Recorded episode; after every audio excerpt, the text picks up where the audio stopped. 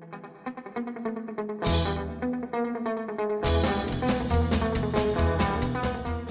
Olá, ouvinte, muito bem-vindo ao PokerCast do Grupo Super Poker. Eu sou o Guilherme Calil. E eu sou Marcelo Lanza. Trouxemos o ganhador do Oscar do Poker, Marcelo Lanza. Oscar do Poker Revelação. Senhor. Exatamente. Revelação Lucas Rocha é o nosso entrevistado da vez. Que menino gente boa, viu? E quando eu falo menino, é porque é uns 20 anos mais novo que a gente ali. Deve... Como grande parte do filme. exatamente, exatamente. E aí, como revelação, nós conversamos a respeito de um monte de coisa e ele finalmente respondeu por que ele gosta tanto de nuggets. Olha. Exatamente, esse super alimento. Começamos lembrando que para ouvir um podcasts, Google Podcasts, Spotify, Deezer, YouTube, Podcast Players, nos indique, nos dê cinco estrelas, troque suas fichas pelo Fichasnet. Perguntas, participações, sugestões, promoções e comentários. O nosso e-mail é pokercast.gruposuperpoker.com.br, Instagram e Twitter, arroba Guicalil e arroba Lanzamaia. Nosso telefone para entrar no grupão do Telegram e mandar áudios, temos dois áudios hoje, é 30 31 97518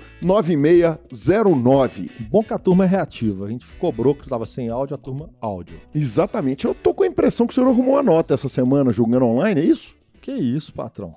Eu não sei, eu tava fechando umas contas aqui, eu tive essa impressão. Isso é fato ou eu tô contando mentira pro nosso ouvinte? Um troquinho lá. Que tamo, homem. Estamos trabalhando pro senhor. Que homem, que homem, eu não julguei.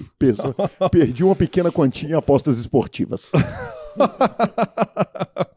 Quem nunca, né? Quem nunca? Exato, ainda mais em semana de clássico. Só que seu time ganhou. Pois é, né? A gente pega bet bom, a gente não escolhe lado, não. Na hora que eu vi, assim, já que é pra contar, já que você começou, na hora que eu vi 3,40 com empate devolvendo, eu falei, ninguém é tão favorito em clássico, não. Bota um troco aí, só pra, eu não, só pra não perder tudo.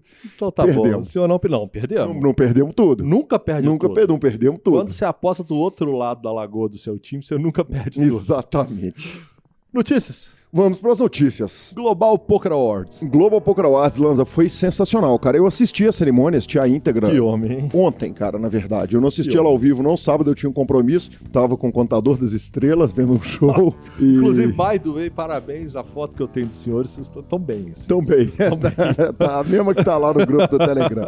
É, cara, a cerimônia foi uma pequena cerimônia, pouca gente lá nos estúdios, maravilhosos estúdios do Poker Go, lá no área. Foi apresentada, a apresentadora principal foi a Maria Hou. Cara, me impressionou, me impressionaram algumas coisas, nós vamos passar por todos os prêmios, mas algumas coisas me chamaram a atenção. É, uma foi a quantidade de gente que não estava lá para receber os prêmios. É, isso é comum evidentemente, né? Porque, poxa, você está premiando, é, é, o Global Poker Awards, então nem todo mundo mora em Vegas, mas muita gente nem mandou o vídeo sabe, é, é, é para aquele vídeo falando, agradecendo e tal. E, e, de certa forma eu sinto que isso é um pouco de descaso, sabe, Lanz? Eu acho que, inclusive nessa entrevista, eu, eu pergunto para o Lucas, ele que é um, um, jogador novo de idade, sobre a preocupação com o ecossistema do, do, do, do poker. E, e, cara, eu acho que eu acho um pouco de descaso das pessoas que ganharam e que não mandaram nenhum vídeo para agradecer. É, acho lamentável que tenha acontecido isso, cara. Começar a colocar aquele negocinho, se o senhor não mandou, o senhor tá fora da próxima.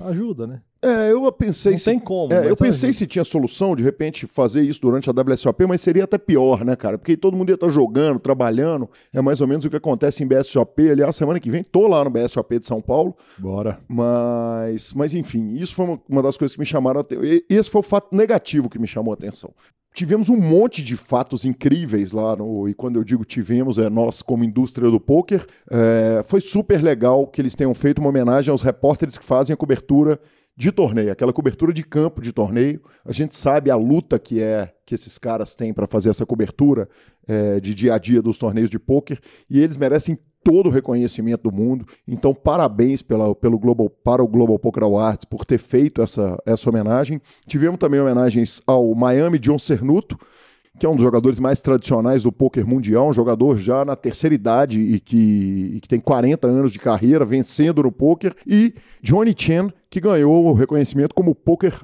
icon, ícone do poker mais do que merecido. Muito justo. Nada mais justo que Johnny Chan. Johnny Chan que protagonizou muitos anos naquelas transmissões antigas, com aquela, você vê que aquela imagem está mais. Hoje em dia é mais difícil um pouco, é mais raro de vê-lo em ação nas mesas, até porque os fields estão cada vez maiores.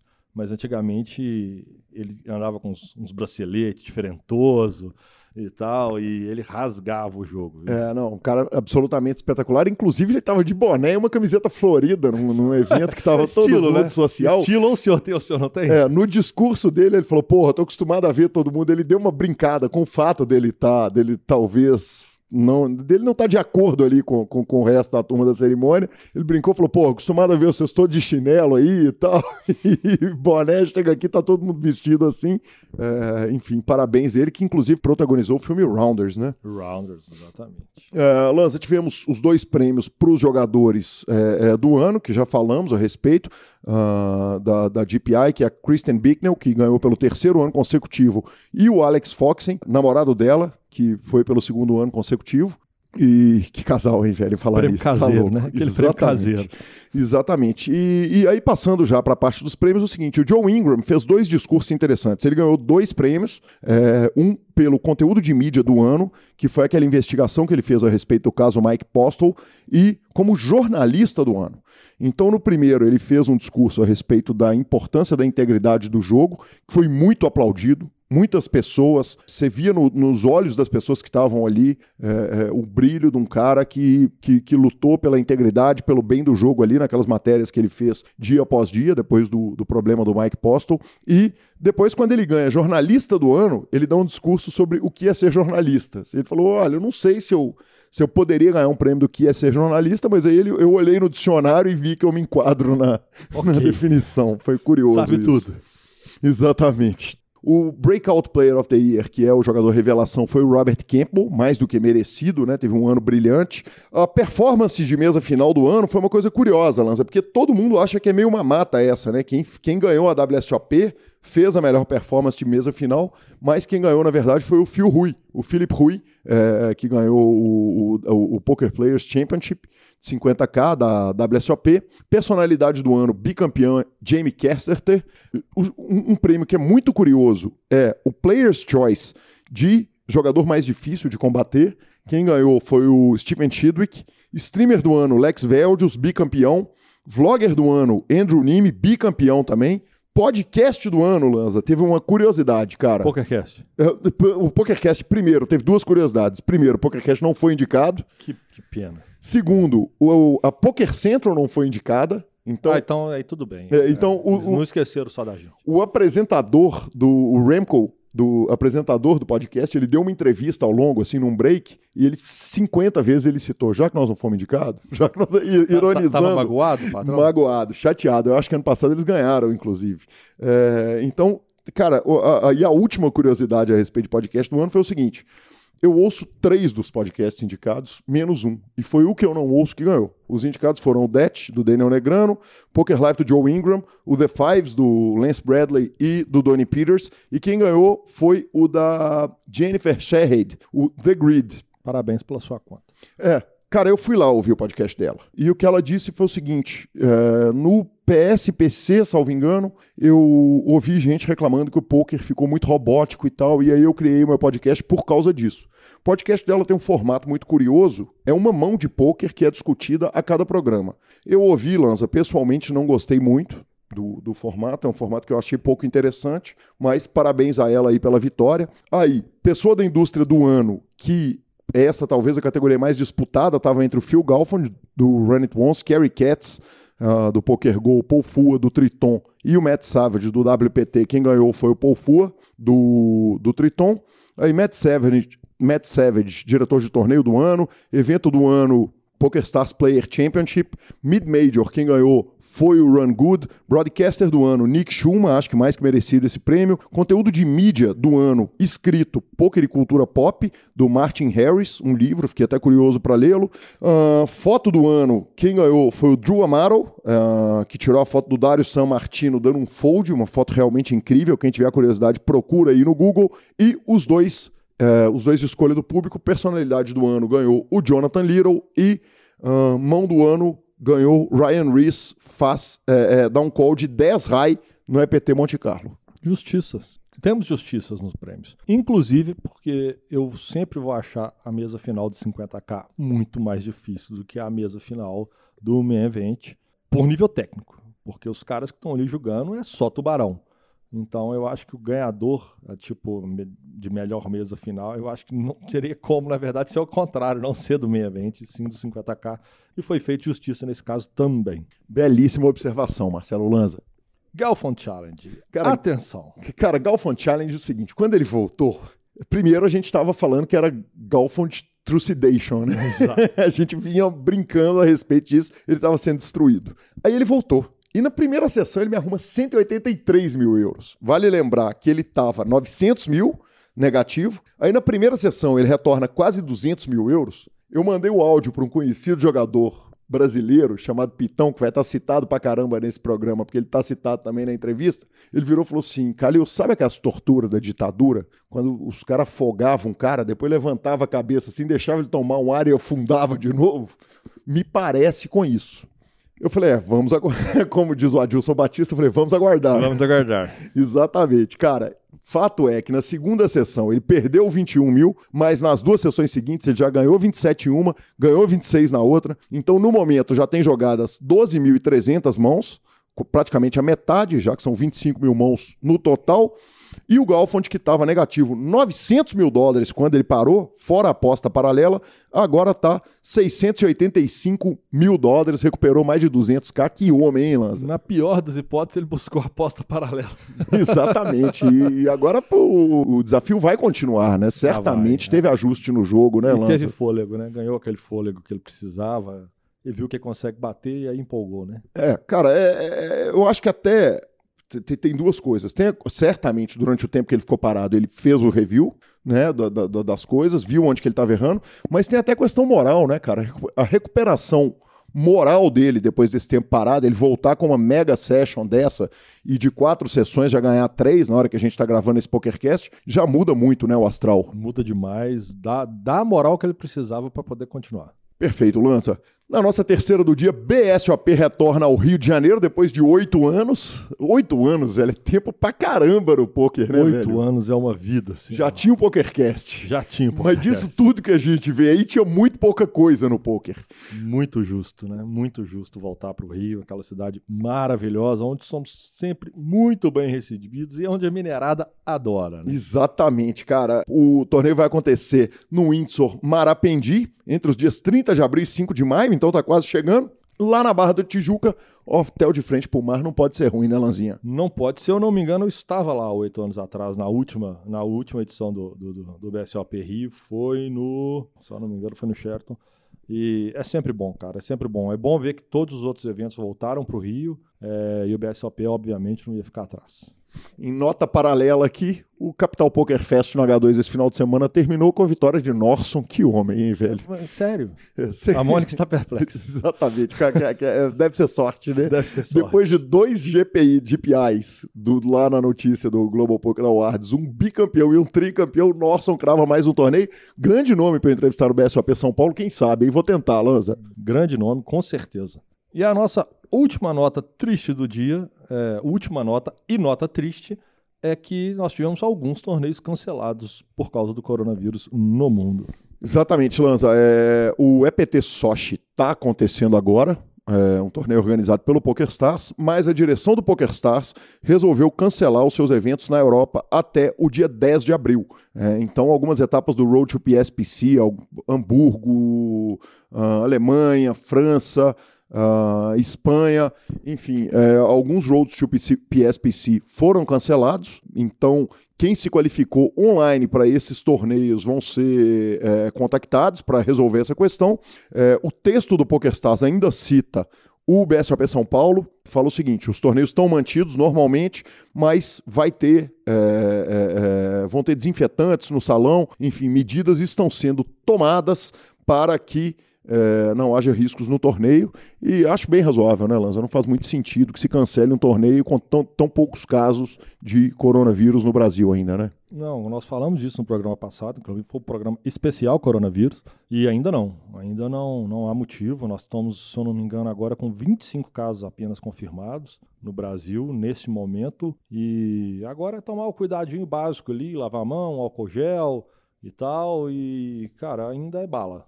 Inclusive, o senhor está indo para bala no final de semana que vem, em São Paulo. É, sem por... a menor preocupação, para te falar a verdade. Sem, velho. não, no momento nenhuma. É, eu acho que não tem nenhum tipo de alarme ainda em relação a isso e, e bora. Tomara que eles consigam, que as autoridades sanitárias consigam segurar a pancada que lá vem. E vai vir. Fichasnet e entrevista. O Fichasnet é o seu parceiro para compra e venda de ficha nos principais sites de poker online. Chame o Fichasnet e avise que chegou até eles pelo PokerCast para participar de promoções super especiais para os nossos ouvintes. O WhatsApp do Fichasnet é 062 99837 1007 e lá você negocia suas fichas com os melhores preços. O Fichasnet trabalha com créditos do PokerStars, PariPoker, PP Poker, o Poker, EcoPays e AstroPay Card. Repetindo, o WhatsApp do Fichasnet é 062 99837 1007. O número está na descrição dos nossos programas. Fichasnet, confiança e melhor preço para suas fichas.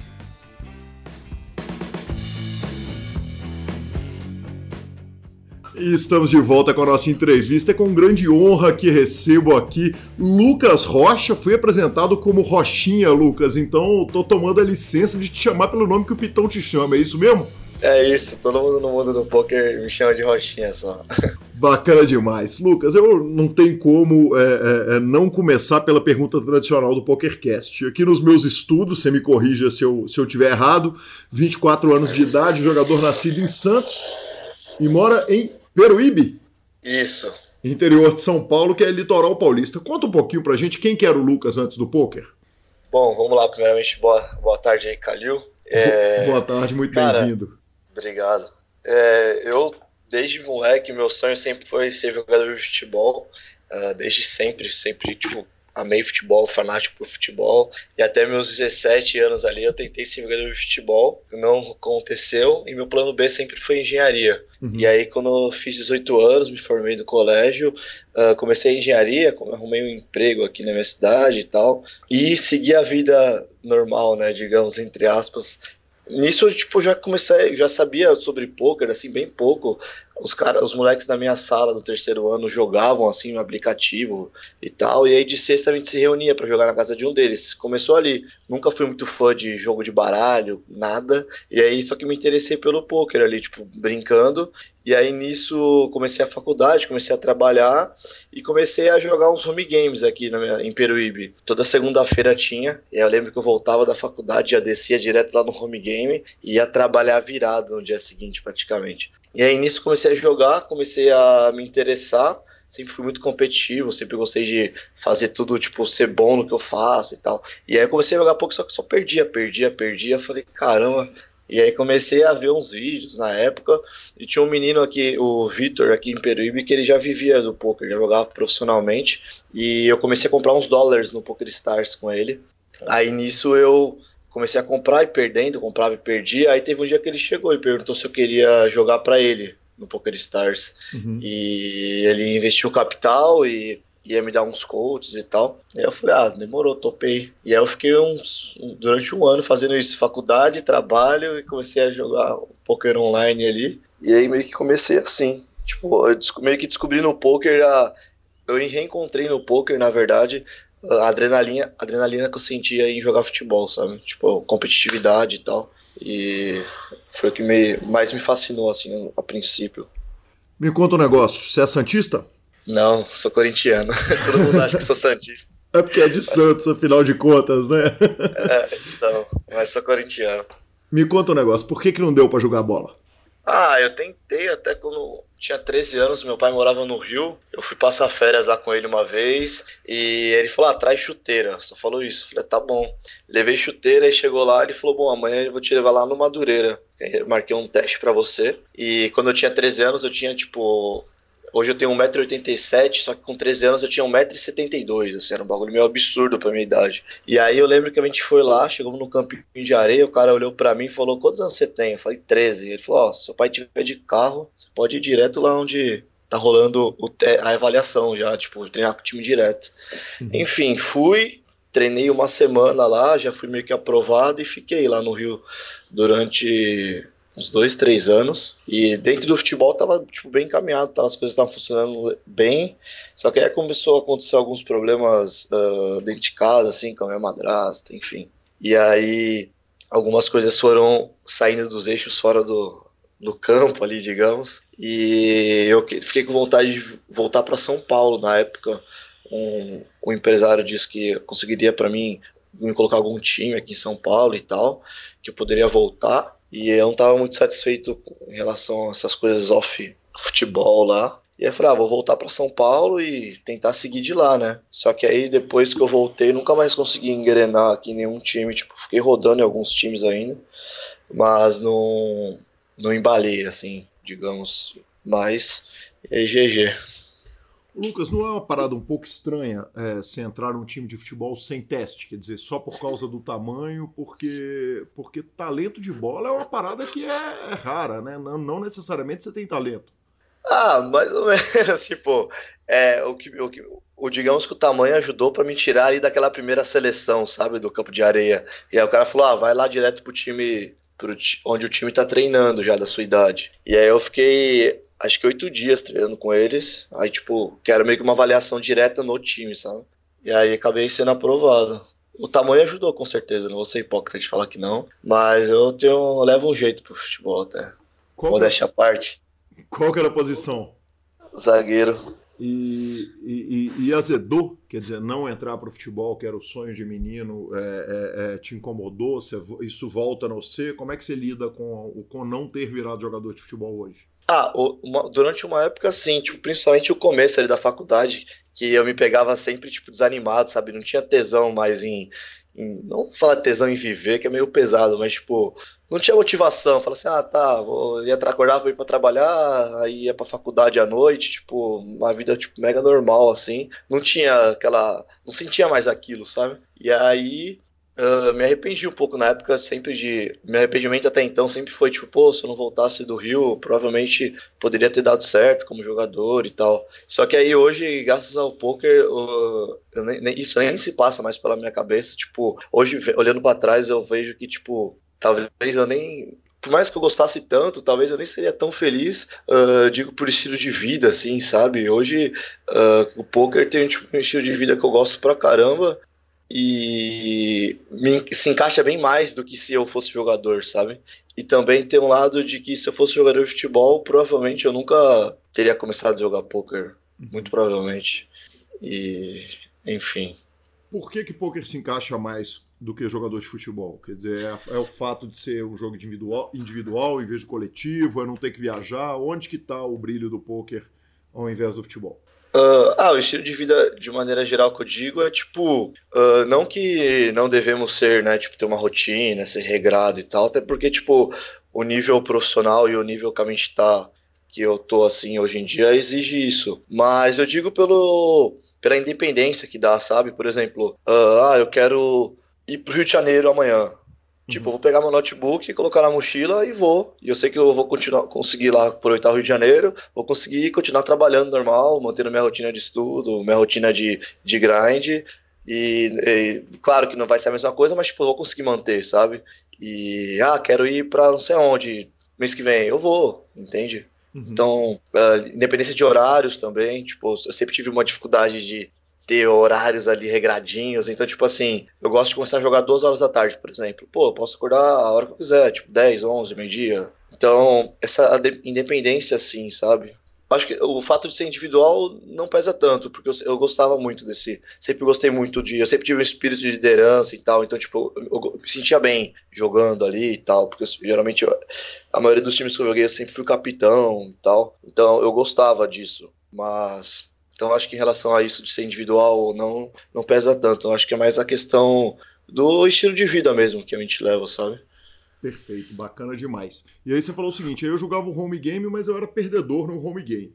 Quer dizer, um home game que se hoje te pegar o Oscar do poker e botar lá, você vai trucidar os caras semana após semana. É, vamos falar um pouquinho a respeito dessa virada de chave do Lucas recreativo perdedor no home game, quer dizer, Sim. porque uma, uma, discussão que ela é velha no PokerCast e que ela eventualmente ela acaba surgindo é a questão do talento, de uma malandragem natural do jogo. Se você tava perdendo regularmente no home game não significa necessariamente que você tinha menos talento do que os caras, mas certamente menos malandragem, né, menos conhecimento de jogo que você tinha. Por que, que você imagina que naquele momento você não era vencedor no jogo?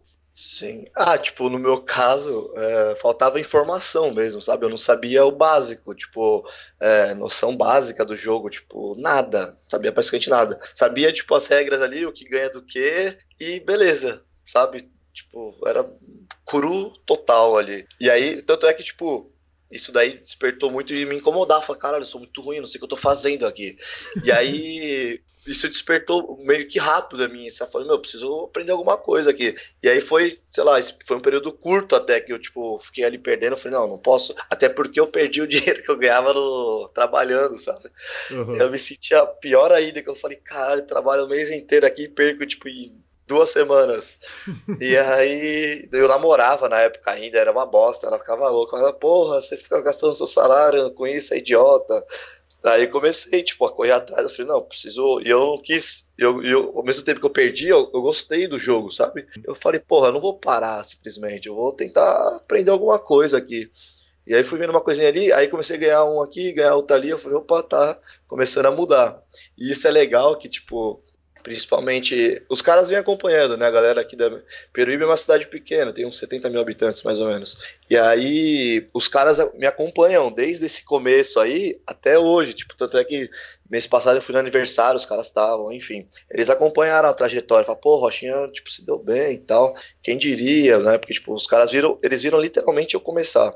E aí, depois disso do que veio esse, o Oscar e tal, muitos vira e mexe falava, ah, parabéns tal, mas tipo, nada demais. E aí, depois que veio essa, essa premiação, alguns, tipo, uns três, quatro vieram e falaram, caralho, tipo, a gente, orgulho e tal, a gente percebeu que você tinha aptidão pro, pro negócio e tal, tipo, legal ver onde você chegou e tudo mais, tipo, o reconhecimento deles, sabe, tipo, de ver que um cabaço que começou ali sem saber que era, sei lá, sei lá, Rei Steel, Mini Reis, eu não sabia que era Mini Reis, sabe, tipo, e, tipo, vingou, digamos. Que legal. E, e o Vitor, que era o cara que te vendia ficha, que te botou para julgar, qual que é a situação, o status atual do malandro? Sim, ele continua, ele tá no. Inclusive, ele é jogador do samba também. E a gente entrou junto há um, um ano e oito meses atrás, mais ou menos. Quando eu entrei no samba, ele entrou comigo. E aí é tipo assim, é, virou amigo de vida, tipo, de sigo para todo mundo, assim, que é meu eterno mentor, assim, sabe? Me ensinou a base do jogo ali, a raiz do poker, é 100% devo a ele. E agradeço muito, porque eu vejo que a galera que começa hoje às vezes pergunta, pô, como que você começou? Por que, que você tem, você tem um, tipo, uh, seu gráfico é bonito, não sei o quê, sei lá, não vou tirar meus méritos também, mas digamos que metade, metade disso, 40% disso é da base que, tipo, talvez se tivesse sido diferente, se eu tivesse aprendido poker de outro jeito, com outras pessoas, com outra com outro sistema de ensino, sei lá, digamos, seria essa história poderia ser totalmente diferente, sabe? Tipo, eu poderia ser um jogador totalmente com outras personalidades, outras características. Então, eu sou grato demais por por ter começado do, do, jeito que foi, sabe? Se pudesse escolher, eu escolheria exatamente a mesma formação, digamos. O Vitor já era do samba quando ele te pegou para ser cavalo dele? Não, não. Ele jogava por conta na época. Ele foi entrar pro samba agora, né? Junto comigo, um ano e meio atrás. Um ano e oito meses que a gente entrou. Ele sempre jogou por conta também. Só que ele sempre foi, tipo, um absurdo. Ele, tipo, um fenômeno, assim, sabe? E aí ele me pegou ali, na época eu, que ele veio falar isso com mim, ele falou: ah, já que eu vou pegar um, eu vou pegar mais dois. Aí pegou mais dois moleques daqui que jogavam também, uhum. tipo, que já tinham uma noção bem melhor do que eu na época, tipo, já jogavam faz tempo, assim. E aí na época ele pegou eu e esses dois. E aí o começo foi nós três ali. Aí eu lembro que eu, quando eu comecei, tipo, a me interessar pesado, assim, eu falava que ia pra faculdade, ia pra casa dele jogar, tipo. e, Começou a... E o impacto em casa foi leve? Porque na cidade da praia nem sempre é. Né, né, na cidade pequena nem sempre é simples. Sim, é, na verdade não. Na verdade, minha mãe, ela sempre apoiou desde. Minha mãe sempre apoiou porque uh, minha mãe é professora, né, e tal. Tipo, ela sempre deu de tudo que ela pôde, tudo que estava no alcance dela para mim e pro meu irmão. Só que, tipo, nunca. Uh, dentro das limitações ali, nunca nada de a, a, a, muito a mais, assim, sabe? Uhum. E aí, quando eu comecei a jogar, ela viu que comecei a ganhar um dinheiro e tal, comecei fazer minhas coisas, uh, comecei a fazer as coisas que eu sempre quis, porque eu sempre gostei de, tipo, ter minhas coisinhas, sabe? Correr atrás das minhas coisas, comprar minhas coisas e tal. E ela viu que eu comecei a conquistar essas coisas, então, tipo, ela sempre apoiou, porque ela sempre viu de perto isso. Mas o meu pai já teve uma, já tive uma dificuldade maior com ele em relação a isso. Ele, uma por ele ser militar, né? Tipo, ele aposentado da Marinha, então ele sempre me apoiou muito a ser jogador de futebol e quando eu desisti de ser, na cabeça dele, ou eu tinha ele queria que eu entrasse na Marinha, era o sonho dele, na verdade. E a segunda opção é, tipo assim, que eu estudasse, fosse trabalhar e tivesse uma renda uh, fixa ali uh, né, na cabeça dele. Então, a maior dificuldade foi, esse, foi com meu pai, a aceitação do meu pai, na verdade. E aí, pô, foi cheguei a teve um ano, acho que foi 2017, que eu cheguei a ficar um ano praticamente sem falar com ele, porque a gente sempre que eu ligava, ele não, ele não mora aqui, né? Meus pais são divorciados, uhum. atualmente ele mora em Mato Grosso, e aí toda vez que a gente se, ligar, se ligava, voltava nesse assunto, e aí era discussão e tal. Então foi bem, foi meio tenso com ele, digamos, em relação a isso. Aí foi começar a melhorar depois, que tipo, ele parou de pagar a pensão, falou, ah, já que você quer viver disso, então eu vou cortar a pensão. Falei, ah, tá bom, nada mais justo também, né? E aí parou de pagar a pensão, aí começou a ver, acompanhar mais de perto uh, as minhas conquistas e tal, e viu que tipo, o negócio estava se estabilizando, e aí hoje em dia ele já lida melhor com isso. Apoia, me manda boa sorte, parabéns e tal. O Oscar ajudou? Cara, eu acho que é que de um, dos últimos, os últimos tempos já tinha, já estava boa, já estava bom em relação a isso, a nossa o a aceitação dele. Mas com certeza, ele não me falou, mas com certeza deve ter ajudado. Bacana demais. Lucas, é, uma coisa que, que, que costuma acontecer no futebol, no poker, em qualquer esporte, é o seguinte: na hora que o mundo enxerga o cara, que é a revelação, é porque ele já é o craque há muito tempo. Né? Quer dizer, a, a coisa não acontece em um ano. E seu nick é Rochinha 2011 eu vou Sim. começar perguntando se a falhinha óbvia, se você toma ela o tempo inteiro, toda hora que você se apresenta como rochinha, todo mundo te pergunta se você é duro. Sim, a, a, a, a, que eu mais, o que eu mais escuto é, tipo, às vezes os caras falam assim, é, ó Rochinha aí, Rochinha, de, que de Rochinha não tem nada, né? Essa é a que eu mais escuto. E Rochinha 2011, quer dizer, porra, também 2020, são nove anos, provavelmente a conta, eu tô supondo que 2011 foi a criação do Nick, correto? Sim, eu não tenho, Pior que sempre me perguntou isso, eu não tenho certeza, mas provavelmente seja. Eu não jogava, né, 2011, mas tipo, devo ter criado a conta. Dia 2011 eu tinha 16 anos, é, pode ter sido, que época eu estava no colegial ali, é, foi o ano da criação.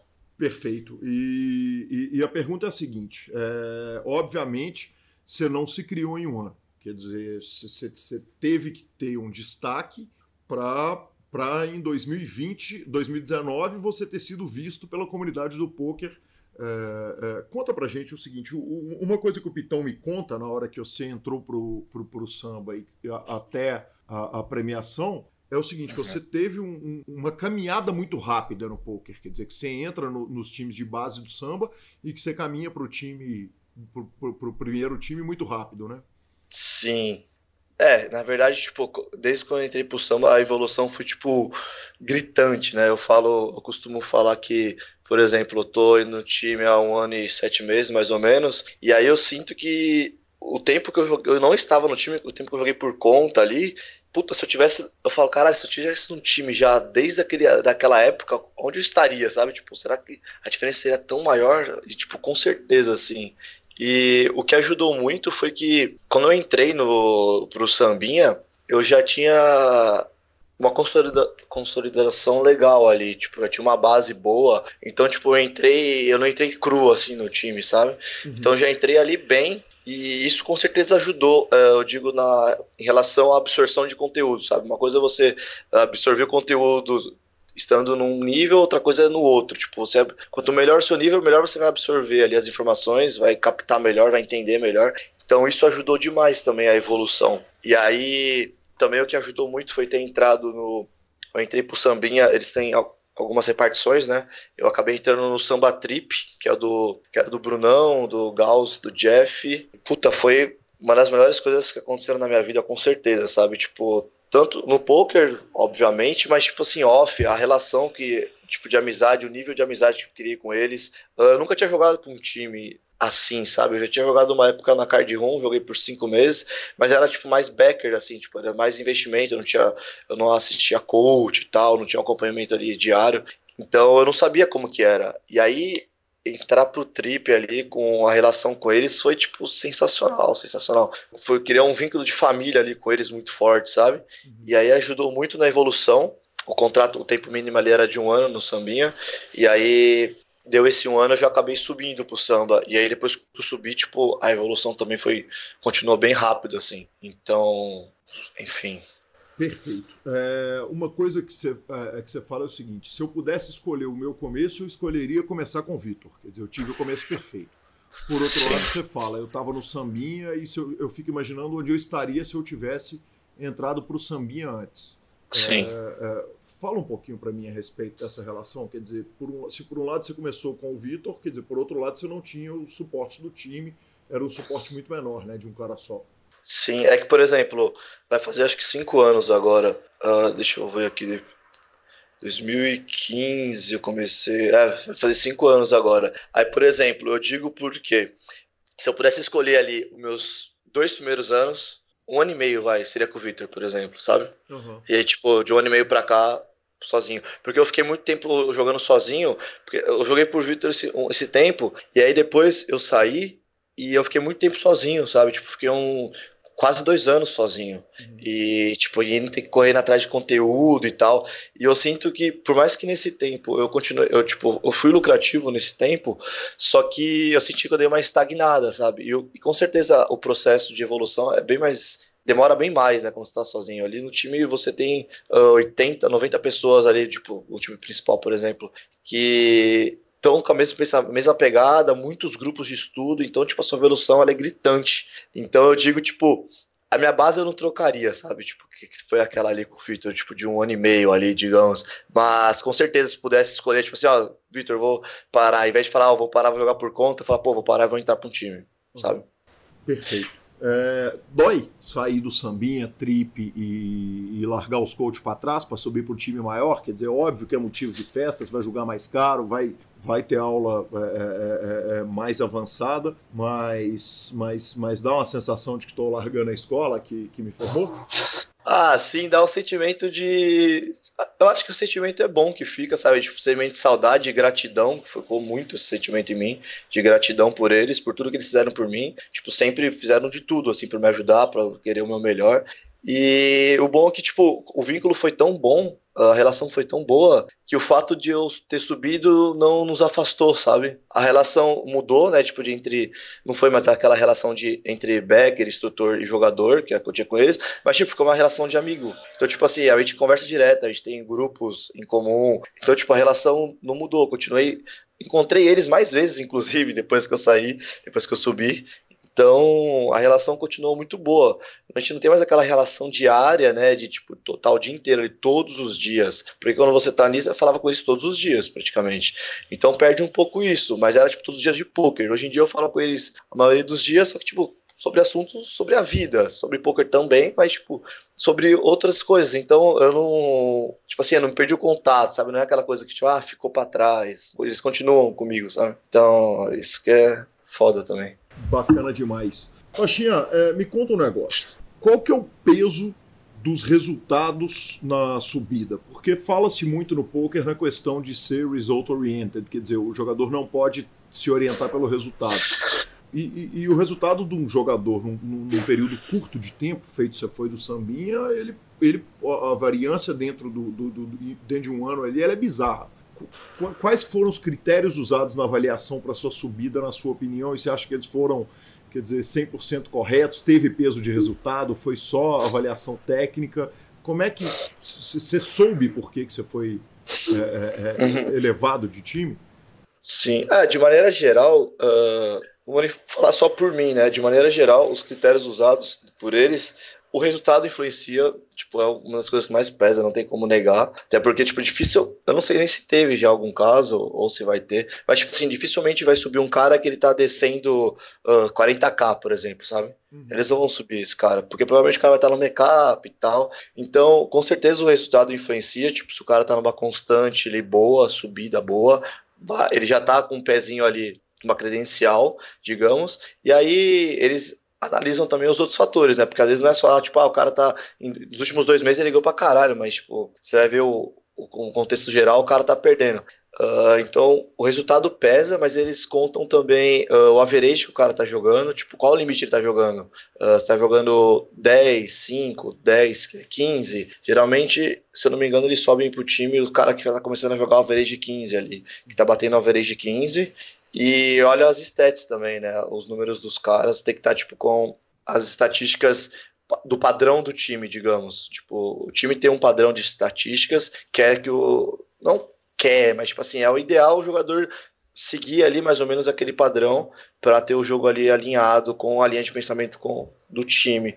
Então, os principais pilares acabam sendo esses. Uh, o resultado influencia, o, o average que o cara tá jogando, o limite médio, e as estatísticas, tipo, o cara dando essas coisas bem alinhadinhas ali, uh, ele vai acabar subindo. Dificilmente ele vai subir tendo uma, dessas, uma desses três quesitos estando ruim, sabe, ou abaixo. E aí, agora você é um cara que acaba de ter um comparativo, e, e essa pergunta, evidentemente, o ouvinte está se fazendo na casa dele, que é o seguinte: é, me conta um pouquinho como era o dia a dia, como ficou o dia a dia, comparando sambinha e samba. Quer dizer, eu imagino que, obviamente, o, a, o volume de estudo deve ser muito maior, né? Cara, é, não necessariamente. Aqui, tipo, muda a proporção, né? Muda a proporção do seu nível técnico. Então, tipo, não necessariamente do, da quantidade de tempo de estudo. Porque o ideal é você, tipo, eu estudar ao mesmo tempo que eu estudo no Sambinha, uh, aqui, digamos. Vai ser diferente porque, é claro que o cara que está uh, no principal, ele vai ter um, o nível técnico um pouquinho acima. Mas o ideal é, tipo assim, um o cara... Acima ou um caminhão acima? Sim, tá bem acima. Mas eu digo porque, assim, uh, eu, por, eu, pelo menos, eu não consigo seguir sempre, mas a rotina que eu gostaria de ter, a ideal seria, por exemplo, uh, todo dia quando eu acordar, eu rever as mãos que eu separei do dia anterior, uh, separá-las, mandar no meu grupo de dúvidas, tipo, todas as minhas dúvidas, ah, eu tive dúvida aqui, aqui, aqui, por exemplo, eu mando oito mãos, e aí eu faço meu armap, já serve como meu armap ali para começar a jogar, e aí no final do grind eu vejo as respostas, discuto e tal. Então, uh, por exemplo, isso eu estando aqui no, no, no principal, mas quando eu era no no sambinha, eu também sabia que, tipo, a, a minha, o meu ideal era esse. Eu não consigo fazer isso sempre, tipo, manter 100% do tempo, mas eu sabia já que essa rotina era uma rotina ideal. O que pode mudar, por exemplo, é que, por exemplo, hoje eu assisto, a gente tem uma, é, de uma, duas aulas semanais e tal, o Sambinha também tem. Eu tenho, a gente tem acesso à biblioteca de coaches. Então, por exemplo, hoje pode ser que, é, hoje eu digo no meu nível, ah, vou assistir dois coaches por semana três, é, os dois ao vivo e mais, tipo, dois por fora. Talvez o cara que tá no sambinha ali, ele tenha mais necessidades do que eu, tipo, ele tenha mais dificuldades. Tipo, ah, eu quero, tenho em dúvidas em dois aspectos. Então, essa semana eu vou assistir coaches extra sobre esses dois. Só que às vezes o cara do sambinha, ele pode ter, tipo assim, cinco aspectos que ele tem dúvida. Então, tipo assim, ele vai precisar assistir três vídeos a mais do que eu, por exemplo, sabe? Isso vai, vai compensando assim. Eu não sei se necessariamente um Samir precisa estudar mais do que eu, ou eu mais do que ele. Eu acho que, tipo, você conseguindo organizar ali a sua rotina, um determinado tempo de horas por dia, por semana, para você ter uma rotina de estudo também, não só ficar jogando, jogando, jogando, uh, acho que é importante independente do seu nível. Claro que quanto menos você sabe, mais você precisa estudar, né? Uhum. Mas não quer dizer também eu, que eu não preciso estudar muito. Por outro lado, quanto mais você sabe, o seu estudo é mais proveitoso? A, gente, a diferença é que a gente consegue identificar melhor, né? As, onde está as dificuldades, onde estou. É difícil falar onde estão tá meus leaks, porque geralmente quando é leak a gente não percebe, mas eu, eu vou saber identificar mais onde tu tem dificuldade. E às vezes o cara ali Principalmente se ele estiver ganhando, ah, o cara tá no melhor ano da vida dele, tá sendo lucrativo pra caralho. Na cabeça dele, vai tá, o jogo dele tá perfeito, por exemplo. A gente aqui é mais delicado em relação a isso. Pô, tô ganhando, mas caralho, minha estética aqui tal tá ruim. Puta, eu tô jogando mal aqui de tal posição. Então, tipo, eu acho que esse tato, uh, ele acaba sendo maior, você fica sendo mais autocrítico, e você aceita melhor a sua autocrítica. Uh, às vezes, quando você parece que quando, você sabe menos, dentro da sua cabeça, uh, dentro do seu limite técnico, parece que você sabe muito, sabe? E você tem dificuldade de admitir que não sabe tal coisa. E aí você chega a um nível que você fala, pô, se eu ficar batendo cabeça nisso, eu não vou evoluir. Então você acaba tendo que ser mais autocrítico e abrir a cabeça. Fala, não, pô, aqui eu tô fazendo merda, tal. Então eu acho que muda em relação a isso, sabe? Tipo, a percepção ali, o tato de você sentir melhor uh, onde estão suas, seus defeitos ali, digamos. Perfeito. Você está falando da sua identificação do erro, quer dizer, o momento que você olha para si mesmo e, e, e, vê que um status seu está ruim e, ou qualquer coisa assim, você está falando do seu grupo de dúvida, da mão que você teve dúvida. É, em que hora que os caras dos, que, que os professores, os instrutores do samba viram e te puxam pela gravata e falam, velho, vem cá, isso aqui você está fazendo errado, aquilo ali você está fazendo errado. Uhum. Vão fazer um review inteiro de um torneio seu que não é o que você vai trazer para a gente, é o que a gente quer ver do seu jogo. É, é, que horas que isso acontece? Uhum. Então, uh, o que acontece é que tipo, a gente uh, preenche uma planilha de stats, então, tipo assim, eles têm o acesso às stats de todos os jogadores. Então, tipo, se alguém tiver muito fora da curva ali, eles já vão saber, provavelmente. Porque, enfim. E aí, o que acontece muito é, por exemplo, a gente fica mandando mãos e às vezes por uma, por uma mão que você manda, uh, às vezes você mandou com uma dúvida. Só que aí ele fala, pô, a sua dúvida é essa, ok, mas por que você está fazendo isso, isso e isso aqui? Tá ligado? Então, tipo assim, às vezes ele identifica algo, sendo que você foi mandar sobre uma outra dúvida, ele identificou algo. Aí a, eles conseguem pegar pelas mãos que você manda também. Fala, tipo, pô, que valor é esse que você fez aqui? Não faz sentido qual que é a sua linha de raciocínio desse valor? Tirando isso, geralmente no, quando a gente faz, quando a gente tem coach, eles pedem para mandar mãos é, de todos, então eles acabam analisando. E aí, uh, às vezes tem tipo assim, ah, hoje vamos fazer review de um torneio KO, quem quer mandar? Aí eu falo, pô, eu quero mandar. Aí vem um torneio de um. Dificilmente fica muito tempo sem ver uh, um torneio inteiro de alguém, sabe? Uhum. Então tá sempre, sempre vendo ali de alguém. E eu acho que o principal mesmo tá nesse dia a dia ali. Porque às vezes uma mão ela quer dizer muito. Às vezes minha, a minha dúvida às vezes é river. Só que às vezes o cara fala, pô, por que você jogou flop e turn desse jeito, tá ligado? Então, tipo, vai pegando também ali indiretamente. Perfeito. Lucas, é, você falou o seguinte, e às vezes eu mando o stat, eles vão olhar o meu stat, eles vão ver que tem uma coisa desviando, eles vão te pedir sua linha de raciocínio. Já aconteceu de você explicar onde que está a sua linha de raciocínio e você botar o cara para pensar? Quer dizer, o cara. Porque, porque se observa o seguinte: se eles estiverem pegando um batalhão e trabalhando para todo mundo estar tá com os mesmos stats, é, é, o samba estaria formando um monte de jogadores iguais, correto? Sim. E, e, e, obviamente, um aluno pode ter uma percepção que faz mudar a cabeça do, do, do, do instrutor. Sim, você sim, vê acontecer? Sim. Você já viu acontecer? Sim, e eles, inclusive, eles pedem isso. Tipo, esse que é o legal, sabe? Ele não só acontece como eles pedem. Eles falam, gente, não é porque somos instrutores e não é porque vocês respeitam a nossa opinião que a gente vai estar sempre certo. Então, tipo assim, sejam autocríticos com a gente também. E eles têm muito isso, é muito bom isso. Tipo, não é porque eu tô falando aqui que é uma absoluta verdade. Vocês podem corrigir a gente. Se vocês acharem que não faz sentido, pô, fala, fala, explique, me convença, entende? Então, tipo, isso acontece com muita frequência, inclusive. E é muito legal que eles dão essa abertura. Eles uh, não é tipo aquele negócio, ah, eu sou instrutor, eles realmente são melhores. Mas, tipo, não é porque eles são melhores que eles não podem, que eles estão certos sempre, sabe? E o poker é isso, né? Porque, tipo, é muito complexo, cada mão é muito complexa. Então, às vezes, ele pode seguir uma linha de raciocínio que a sua visão seja melhor do que a dele naquela situação. E aí eles são muito adaptos a isso, abertos a isso. Isso que é, é bem legal. Bacana demais.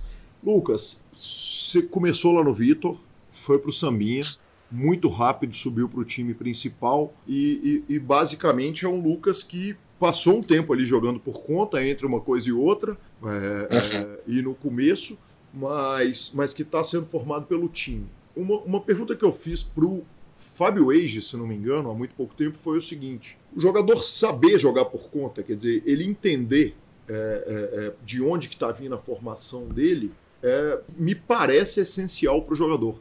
Você para e pensa nisso, quer dizer, quanto que você está aprendendo de execução e quanto que você está aprendendo de fundamento para que amanhã, se você não tiver o samba do seu lado, se você não tiver o time, que é até uma parada meio impossível de se pensar, porque como disse, se não me engano, o decano tem muito mais time do que, do que jogador disponível. Mas é o seguinte: se amanhã não tiver time nenhum e eu precisar me virar, buscar conhecimento, aprender, rodar o software, rodar simulador, buscar conhecimento, seja nos Run It Once, nas escolas gringa e tal, você se preocupa em deixar espaço para você virar esse cara que, que se vira sozinho no, no mercado? Sim, sim, sim. Eu acho que sim, e deveria ser o, o pensamento de todos, na verdade, né? Tipo assim, um dos motivos de eu ter entrado pro samba, inclusive, foi que eu me sentia a necessidade de entrar pra um time, né? Eu falei, pô, preciso entrar pra um time, e eu falei, pô, é o samba, é o, cara, o time que eu quero é o samba, porque na minha visão era o melhor no momento e eu admirava muito os, jogadores e tal. E tinha alguns jogadores já que tipo, conhecia que já jogavam, assim, não tinha contato próximo, mas tipo assim, eu seguia uns caras também que jogavam, enfim. E aí, uma das ideias minhas inicia, iniciais foram tipo assim: eu quero entrar para ver o que, que, esses caras pensam, o que, que eles falam, como que eles enxergam o jogo. Então, uh, um dos motivos foi esse, tipo assim, eu quero eu quero saber o que, eles sabem, sabe? como que eles pensam, como eles enxergam. Não só em relação à parte técnica, mas tipo de gestão, de controle de grade, gestão de bankroll, tudo, sabe? Então, com certeza ali, tipo, isso é um aprendizado diário que a gente tem uh, como jogador ali. O jeito que eles lidam com a gente, com a nossa gestão, da nossa carreira, com certeza concordo, né? Porque senão não estaríamos aqui. E é uma lição diária ali em relação a esses principais. Poker, com certeza, né? Tipo assim, como eles estudam, com certeza uh, que era uma das coisas que eu tinha mais dificuldade, que era essa busca por informação, por estudo uh, por conta. E em relação à gestão de bankroll e de grade também, com certeza.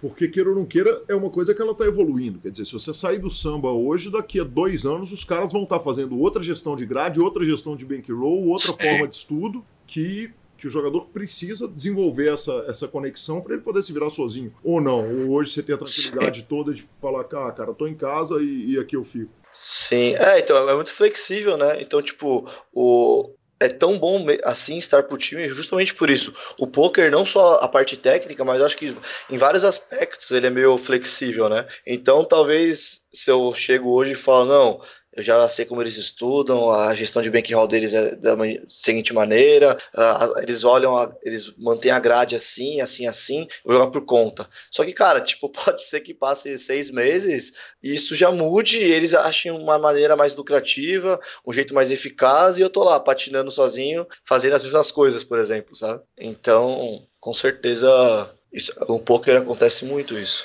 Bacana demais. Lucas, cara, o, no, o jogador novato ele é, é, é, quer dizer, novato, quando eu digo ser muito novo, 24 anos. Você viveu pouco a mudança do poker, quer dizer, o endurecimento do poker. Você, você já entra no samba, o mercado já está endurecido, quer dizer, ele já tá, já é um pepino ser, ser vencedor do poker, né? É, você tem preocupação com o ecossistema do poker, quer dizer, com, a, com o equilíbrio do jogo, com o número de jogadores que tem que ser mantidos, que o recreativo que tem que ser cuidado para manter o equilíbrio do povo. Uhum. Tipo assim, se daqui cinco anos vai continuar dando para ser lucrativo, assim, tipo, regularmente, você diz, né? Sim. Uhum. Ah, cara, para falar a verdade, preocupa... acho que não é preocupação a palavra, é que, tipo, eu. A confiança eh, ajuda muito nisso, tipo, pelo menos para mim, a pensar, a encarar esse, esse tipo de preocupação, entre aspas, né? Porque eu penso, pô, uh, e aí vem, eu tenho que voltar lá, o lance da base que eu digo, que, tipo assim, eu, eu, o que me dá mais confiança é por sentir que os jogadores que são formados hoje, por mais que eles já te, possam começar em times, uh, já vão começar ali já cortando uns atalhos, digamos, e tal, cara, esse jogador, ele vai ter muita dificuldade de eles, eles têm dificuldade de pegar o feeling do jogo, sabe? De pegar o tato do jogo, a dinâmica do jogo na veia ali. Por exemplo, eh, hoje em dia eles querem assim: ah, uh, do botão você tem que abrir 60%. Ele vai lá, vai ver o que é 60%, ah, tá, vou abrir 60%. Tipo, ele não entende, que ele não vai saber entender quando ele vai ter que abrir 70, 40, 30. Ah, não, eu vou abrir, eu vou foldar aqui. O cara fala, ah, mas tem que abrir 60. Tá, mas aqui você tem que foldar por causa disso, disso, disso. Uhum. Ah, tá. Eles têm dificuldade desse tato, dessa de pegar essa dinâmica, sabe? E aí eu volto lá, que eu falo que eu não mudaria o lance do Victor, é por causa disso. A gente, eu comecei jogando com ele, ele jogava sem, sem HUD, sem stat nenhuma. E aí e ele já era muito bom naquela época, e eu comecei a jogar com ele sem HUD também, e aí a gente jogou muito tempo sem HUD, e aí, tipo, e o nosso gráfico era muito top sem HUD, e ninguém acreditava, falava, meu, como assim? Tipo, todo mundo já usava HUD naquela época. E o que, que foi bom disso? Essa parte que eu tô falando, tipo assim, a gente pegar as, a, as tendências do field na veia, pegar a dinâmica da mesa na veia, pegar cara, é, é a dinâmica, a essência ali, o tato da mesa, o feeling do jogo, muito na veia. Então, tipo assim, vão, não param de aumentar o número de jogo de times, jogadores, beleza, mas tipo assim, os caras, digamos que os, os novos jogadores, eles estão vindo quadrados, sabe? Então eu penso que, tipo, meu, minha base foi, tipo, muito diferente, foi, tipo, muito raizona ali, sabe? E eu acredito que, tipo, se eu continuar jogando poker bem, me mantendo atualizado, estudando, fazendo a minha parte, tipo, por que não continuar sendo lucrativo, sabe? Confio muito nisso, sabe? Nessa minha, nesse diferencial, nessa minha base que vai, já faz diferença hoje, que os jogadores, não, poucos têm isso, e com certeza lá na frente vai influenciar ainda mais, porque você não vê um cara hoje que joga sem HUD. Se tirar a HUD de todos os sites, que 80%. É, que é uma tendência, inclusive, né? Que é uma tendência, tá caminhando para isso. 80% do field vai chorar, vai falar, fudeu, fudeu, e agora? E tipo, eu vou tá na, na Disney, sabe? sabe? Uhum. Então, tipo, eu, e, e, provavelmente, com certeza, o passo de tirar a HUD tá antes de acabar, por exemplo, o Pokémon, é com certeza, né? Tipo assim, pode ser que acabe e tal, mas tipo assim, eles vão caminhando, eles estão caminhando para tipo tirar Rude daqui a um tempo. Uhum. Não vai ser nenhum absurdo se isso acontecer. Vai ser um sonho, sabe? Tipo, a galera vai fazer o quê? Entende? Confio muito nisso.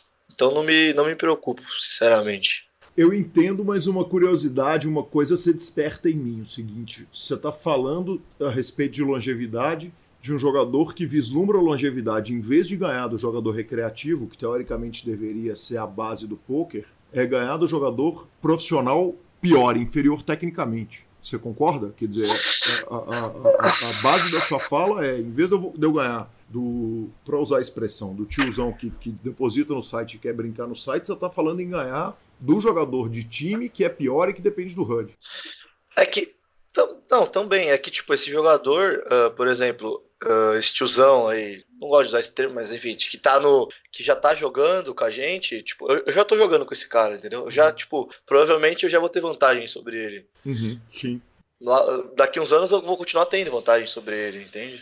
Perfeito. E com relação ao termo tiozão, comigo você pode usar porque você vai estar exatamente se dirigindo a mim. Eu sou o tiozão. justo, justo. Lucas, vamos terminando aqui. Eu tenho algumas perguntas que eu não posso deixar de te fazer. Morar na praia atrapalha o grind? Cara, não. Deveria me ajudar, inclusive deveria me ajudar mais e eu não usufruo disso. Tipo assim, o ideal seria acordar, dar uma corrigida na praia, porque eu moro na rua. Tipo assim, eu, eu saio, desço do meu prédio, ando dois minutos na praia. E aí, tipo, uma vibe gostosa. Às vezes eu desço lá, tipo, nem pra tenho nem coragem de correr, às vezes. É só pra descer, dar uma caminhadinha, já dá uma energizada pro grind, volta a milhão. E só que eu não faço isso todo dia, com falta de vergonha na cara. E, mas não atrapalha de maneira nenhuma. Até porque não faço ah, hoje tá um solzão, né? Tipo, vou pra praia, vai de grindar. Eu sou tarado de jogo. Meus amigos falam, você é doente. Tipo, eu gosto de jogar, sabe? Tipo, tarado mesmo pro jogo. Então, tipo, não atrapalha. É, pelo contrário, né? Tipo, chega sabadão, assim, uma terça que eu não vou jogar. Então é gostoso tomar uma cervejinha lá e tal, com os amigos. Tomar eu gosto. Cervejinha, uma, era uma entrevista que era para ser gravada durante o carnaval e nós estamos gravando 10 dias depois do carnaval. O carnaval que você passou parte dele com o Pitão, lenda viva da, do álcool. Lenda viva do jogo, aliás, que fase, que ano de 2020. Que fase, é um ídolo, velho. E, e, time, que, time que não bebe ganha, tem chance?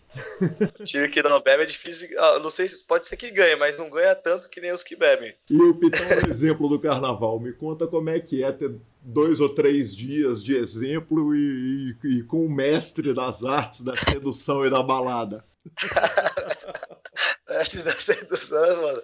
Ah, foi bom demais. O Pitão, é engraçado que, tipo, eu, eu seguia ele nas redes sociais já, né, e tal. Só que eu fui conhecê-lo mesmo agora no Encontro do Samba, em novembro. E aí já, a gente já se deu super bem lá no encontro e tal. Aí teve o Millions e a mesma coisa, tipo, sabe quando bate a sintonia? Você fala, cara, esse cara é da hora, velho. E aí a gente se deu tão bem que ele, lá no Millions ele falou, janeiro vocês têm que ir lá pra Balneário, você e o Bet, que é o Bernardo. Aí a gente falou, demorou. Fomos para Balneário para ficar uma semana, ficamos 20 dias lá na casa dele. Aí aquele aquela coisa, né? Grind, balada, grind, balada. A primeira semana a gente fez isso oito dias seguidos. Jogamos todo dia, saímos todo dia. Aí foi tanta hora que ele falou: Meu, carnaval você tem que passar comigo em BH. A gente falou: Mano, a gente quer ir pro Rio, não sei o que. Ele falou: Não, vocês têm que ir, nem que seja dois diazinhos. Falou: Cara, tá bom. Aí a gente fez isso, a gente foi, ficou de quinta a domingo lá em BH e fomos pro Rio na segunda. Bom demais, é louco. Então é brotherzaço. Pitão te ensinou mais no poker ou na balada? Cara, close essa pergunta. Ensinou bastante nos dois, viu? Não dá, não dá pra escolher. Domingo de é... carnaval. Tem grade ou domingo de carnaval é o domingo do ano que fica sem jogo? Ah, eu confesso que admiro quem joga, mas eu, não, eu nunca joguei domingo de carnaval. Ano passado, inclusive, eu fiquei dois domingos sem jogar só. Foi um de carnaval e um de feriado de Corpus Christi, alguma coisa assim. Tipo, eu joguei dia das mães, dia dos pais, aniversário de uns fulano. Mas carnaval não, não dá. Carnaval não dá. Muito justo. Cara, e por último o seguinte, eu, eu, eu, não sei se você chegou a ouvir é, o, a primeira parte da entrevista do Decano, que eu expliquei isso no corpo do programa. Eu estava conversando com o Pitão para falar da sua entrevista. E no meio da conversa eu disse, cara, eu vou entrevistar o decano hoje. É, você tem alguma pergunta para ele? E aí ele confundiu, ele achou que a pergunta era para você, ele me fez a pergunta, eu fiz a pergunta pro decano, que obviamente não entendeu nada, e agora eu tô jogando a pergunta para você. Por que caramba você gosta tanto de nugget, velho? Você perguntou isso pro decano. Eu pro decano, o decano olhou e falou, velho, que bicho, o que, que esse entrevistador tá usando, né? Ai, caralho, velho, não sei. Desde, desde pequeno eu fui sempre fui louco por frango, louco. E aí, nuggets, consequentemente, né? Eu sou louco. Aqui em casa sempre tem nuggets. Eu tenho, tipo, desculpa, sacos de nuggets. Tipo, quase todo dia eu faço nuggetzinho à noite, sou louco. E aí lá em Balneário, eu deixei ele, eu deixei ele viciado também. Quase todo dia eu falava, oh, tava umas 6, 7 horas ali, eu falei, já cabe um nuggetzinho, hein, Pitão. Ele falou, porra, hoje eu nem queria, mas pede aí pra mim também, vai. Aí a gente comia quase todo dia. Aí eu fui embora, ele falou, filha da puta, me viciou em nuggets, velho. Tô pedindo todo dia essa porra. Ah, não tem como. Nuggets do Mac ali com molho barbecue é nuts demais, né? É Meu é Deus do céu, álcool e nuggets não tem jeito na vida ser menos álcool, nuggets e andar com, com o pitão, né, velho? Imagina. E ele quer que a gente ia morar em Balneário aí, né? Eu falei, fudeu, velho. Acabar o Nuggets, vai acabar o Nuggets e o gin de Balneário. Certamente. Lucas, cara, que prazer, que satisfação conversar com você. Que, que, que, que obrigado pela, pela franqueza, pela conversa boa pra caramba. Sucesso, parabéns, velho. Obrigado por tudo. Valeu, eu que agradeço. Obrigado demais aí pela oportunidade, pela, pelas palavras. Tamo junto. Sempre que precisar aí, é só dar um toque, estamos à disposição. Bacana demais, muito obrigado, sucesso. Espero falar com você muito em breve, campeão do Messi AP Millions, bracelete ou qualquer coisa dessas. Amém, amém. Valeu, parabéns aí pelo, pelo programa também, que é super legal, Calil. Muito obrigado, grande abraço, valeu, Rochinha. Valeu, um abraço. Até mais, um abraço, tchau. Tchau, tchau.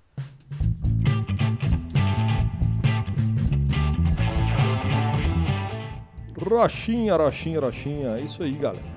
Você vê que. É... que menino, gente boa, velho. Que cara, gente fina. O Pitão contou histórias do carnaval. Aparentemente, o carnaval foi sangrento. Pois, aparentemente, o que nós soubemos, o que eu oficialmente soube e o ouvinte soube, é muito, muito distante do, da realidade desse carnaval maluco dos dois. Mas que entrevista, cara. Que cara esclarecido e, e que legal. Que, que papo bom. Sensacional, patrão. Tweets? Tweets, Lanza. É, Phil Galfond tweetou o seguinte: antes dele começar essa recuperação maravilhosa, ele tweetou: depois de tirar um, um, um, ótimo e longo break. Eu estou feliz de estar voltando para o Golfon Challenge. A cobertura começa em 40 minutos. Vamos jogar poker. Mal sabia ele que vinha boa notícia para ele. Depois disso e depois daquele tweet bem seco, a hora que ele É verdade, cara, muito bem lembrado. Caço e agora ele já. Você vê que ele já foi para jogo bem mais animado. Muito bem lembrado. O Joe Ingram, coisas positivas no mundo do poker. O Golf on Challenge, a promo do Party Poker de um milhão de cash game, o Poker Awards, uh, um monte de séries gigantes de torneios pelo mundo, uh, live stream de jogos no limit diariamente, o estado atual do aprendizado de poker, um monte de vlogs e tweets. Então, ele faz essa lista e depois fala o seguinte: tem coisas negativas no poker, mas também tem muita coisa positiva para a gente olhar. Assim como na vida, senhor. Exatamente, Lanzinha. Redes sociais? Redes sociais, Nazinha, como falamos, temos áudios que tocaremos daqui a pouco. Em primeiro lugar, velho, eu queria chamar a atenção o seguinte: o Alan é, botou uma matéria no Super Poker muito legal. É, é um vídeo do All Time Money List. Você viu esse vídeo? Não. Cara, o vídeo é muito legal, que ele vai mostrando o All Time Money List com spoiler. Com spoiler. Bala. E, e o- Aviso de spoiler. É, exatamente. Cara, o, o, o- vídeo do All Time Money List mostra o tanto que os Super High Rollers estragaram o negócio, sabe? Destruíram. velho? Destruíram o All Eles- Time Money List. É, a gente já comentou várias vezes sobre isso aqui. é, eles deturparam o all-time money list de uma forma assustadora. bizarra, cara. De qualquer forma, é muito legal o vídeo. É, o canal do YouTube que colocou isso no ar foi o Abacaba e o Alan colocou ali no Super Poker. Só procurar o Time Money List lá no- na procura do Super Poker que você vai achar. O Thiago Zóio mandou uma mensagem falando que a entrevista do Decano, na opinião dele, foi a melhor de todos os tempos do PokerCast por causa da experiência de vida. Da experiência como jogador, da experiência como pai e como marido. Obrigado, Thiago. Eu também adorei a entrevista do Decano. Se você não ouviu, você está perdendo tempo. Volte lá e ouça. E temos áudio do Jefferson Cussolim, Marcelo Lanza. Gui, bom dia, tudo bem? Ô, deixa eu te falar, dá uma citada em nós lá. Mesmo com o avatar do Drunk Lanza não, não roldou a parada, não. Cê é louco, conta tá fedido demais. Tô, conta tá tão ruim que até pra vaga de estacionamento eu não tô conseguindo flipar. Ô, louco, 70 a 30 pros caras. Eu passo na frente do carro, de repente o carro sai da vaga. Ô, louco. Faz favor, dá uma citadinha em nós lá com o fundo do coração. Sensacional. Sensacional, né, velho? O cara Perder flip de vaga de Perder de estacionamento. vaga de estacionamento é bom demais, né, velho? Então tá citado, meu amigo patrão. Jefferson Cussolim, ouvinte da, de- desde o começo do retorno do PokerCast. Boa sorte, velho, que sua vida melhore aí. E vamos pro segundo áudio de ouvinte, Marcelo Lanza, o Charles Souza, Charles Souza, lá de Santo André. Fala Gui, beleza? Estava ouvindo aqui o segundo episódio aqui da, entrevista com o decano, né? E vocês falaram bastante aí sobre a Black Friday, né? E cara, eu sempre me, me- eu fico na dúvida, assim, gente ouve um monte de história, um monte de mito, e como nessa época eu ainda não acompanhava muito poker, eu já jogava assim, mas totalmente de brinde, na brincadeira, né? Eu queria, sei lá, se vocês dessem uma explicação como o que, que aconteceu realmente, ou então fizesse um episódio aí pra passar os fatos que ocorreram, porque é, eu já ouvi falar que, não sei se tinha sido no Full Tilt, se foi em outro site, que tinha batido um quinto AS na parada e deu um BO, mas pelo que eu vi você falando na entrevista, acho que não foi nada disso, e eu não, não tenho certeza, não sei o que, que foi. Já procurei na internet, mas um monte de informação perdida, não, não, não consegui concluir de verdade o que, que foi.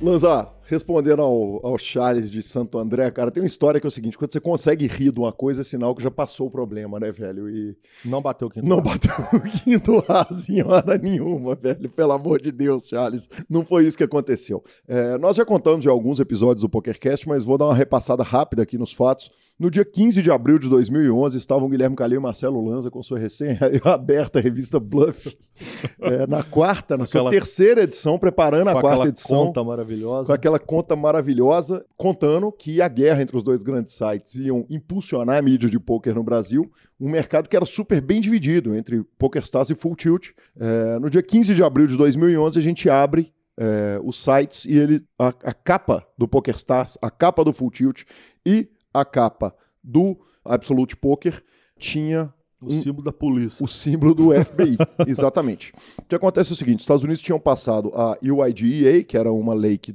tornava ilegal a transação de fichas de site de jogos, não eram os jogos que estavam proibidos, e foi uma lei de portos. Mas no final do texto eles colocaram isso.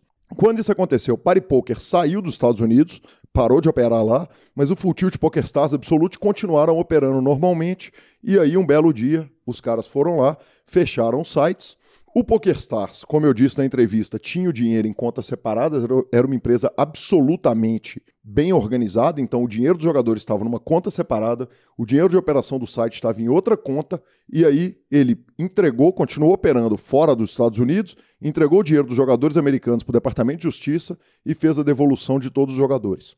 O Full Tilt à época, ele era controlado por jogadores. Howard Lederer, Chris Ferguson, o Phil Ivey, certamente se não tinha uma beirada, ele era um dos patrocina patrocinados pelo site. E aparentemente o que se conta é que o troço era bagunçadaço. Que os caras, ah, manda meio milhão pra minha conta, manda 200 mil pra minha conta. Era bala, bala é. pra um lado, bala pro outro. Era, e não, não, tinha acerto. É, e efetivamente não tinha, acerto e o dinheiro não existia ali no, no site. Enfim, o que tinha nas contas do Full Tilt não era suficiente para saldar as contas dos jogadores. O PokerStars comprou o Full Tilt, reativou o Full Tilt numa decisão que ela é bacana para o mundo do poker, porque eles compraram e pagaram todos os jogadores, mas estrategicamente foi muito inteligente da parte do, do, do PokerStars fazer isso, porque eles compram o melhor software do, de poker do mundo. Tinha uma empresa italiana, que agora eu não vou me lembrar o nome, falando em comprar. Ela certamente já entraria com uma, uma fatia razoável do mercado, visto que era um ótimo software tinha abalado a confiança ali, o Full Tilt, mas ia entrar um novo dono. Todo mundo tinha conta. Exatamente. Você só ia abrir o site, os créditos estavam lá e ia meter bala.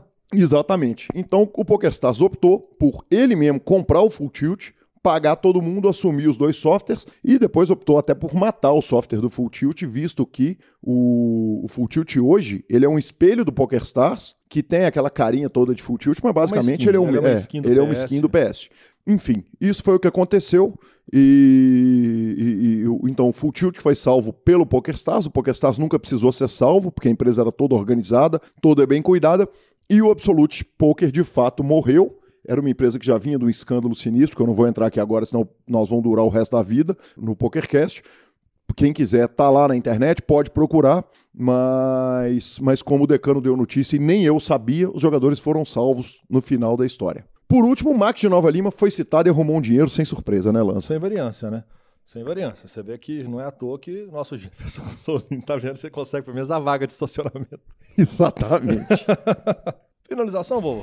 Finalização, superpoker.com.br, tudo sobre poker no Brasil e no mundo, onde tem poker, o Super Poker está, na aba de clubes, a guia de clubes do Brasil, na aba de vídeos e no YouTube, transmissões ao vivo dos maiores torneios de poker do mundo, análises técnicas, programas de humor, entrevistas icônicas, revistaflop.com.br, a sua revista de poker, e mibilisca.com, cobertura de torneios mão a mão pelo Brasil e pelo mundo. Dica cultural.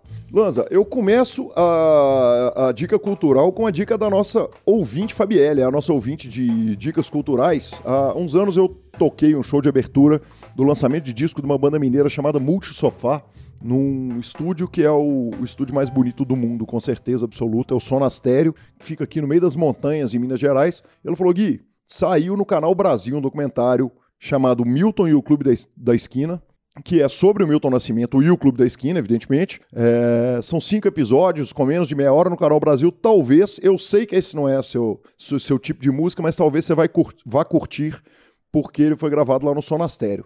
Claro que eu fui lá assistir a parada e claro que eu me encantei com aquela música maravilhosa que, que é incrível mesmo, o Milton Nascimento, o Clube da Esquina, a obra que esses caras fizeram, ela é a cara de Minas Gerais e é o Milton com os caras do Clube da Esquina, com a participação de Maria Gadu, Ney Mato Grosso, Samuel Rosa, um monte de gente convidada. Então essa é a minha primeira dica cultural e minha segunda dica cultural foi um negócio que realmente mudou minha vida. Essa semana eu baixei o Overcast. Por... Overcast? É, Overcast é um aplicativo de ouvir podcasts, Lanza.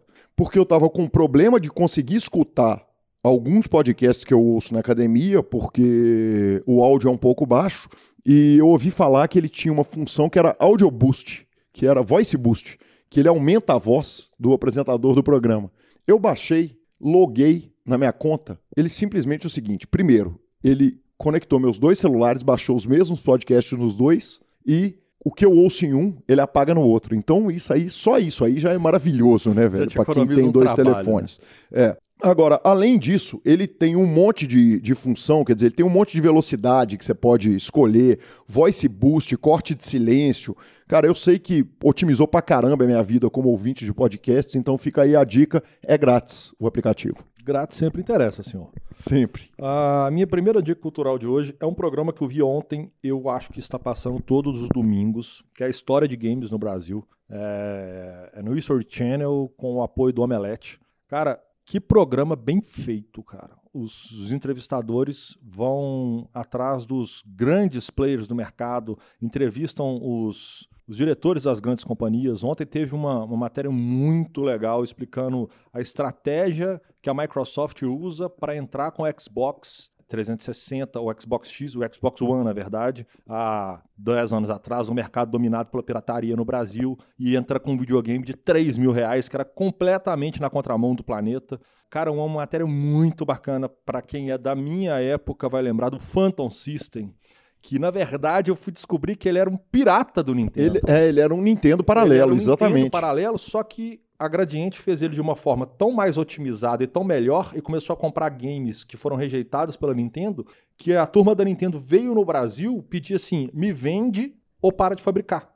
Porque vocês de fato viraram a concorrência. Ele virou uma mania, ele explodiu. E então depois teve um, um, outro programa sobre God of War, o nascimento de uma lenda. Então, para quem gosta de games da história e curiosidades, History, History, Channel, domingo a partir das 16 horas. Tá, ontem passou umas 3 horas, se eu não me engano, de programa. Muito bacana, vale a pena. É, pode procurar nas reprises aí se ele não passar de novo, que eu acredito que passa, que é uma série longa. E a segundo, rapidinho, é uma série que eu comecei a ver, é uma série um pouquinho mais antiga, tá na terceira temporada, Dark. É uma série que fala, entre outras coisas, temos ali um pouquinho de viagem do tempo, bagunça temporal, novas visitas sobre esse tipo de assunto. Então, para quem gosta, um pouco mais escura, mas eu confesso que ela está mexendo com a minha curiosidade, senhor. Bacana demais. Arroba Gui Calil e arroba Lanzamaia são nossas redes sociais, Instagram e Twitter. É, nos indique, nos dê cinco estrelas. Isso de fato é muito importante para nós. Troque suas fichas pelo Fichasnet e a edição é do fantástico Vini Oliver. Grande abraço e até a próxima semana.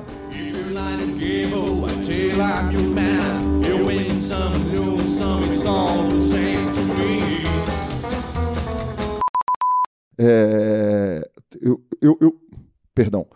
O discurso dela, ela disse o seguinte. Desculpa, Vini. Eu fui lá assistir o, eu, eu assisti o discurso. Hum. Por último, uma citada no Max de Nova Lima. Não, desculpa. Cara, eu vou dar duas dicas culturais rápidas. Uma é um programa, um programa de games. Cara, ele passou ontem umas 5 horas seguidas. É, eu, eu, tirei uma foto dele. Esqueci o nome. Quer que eu dê minha dica antes aqui?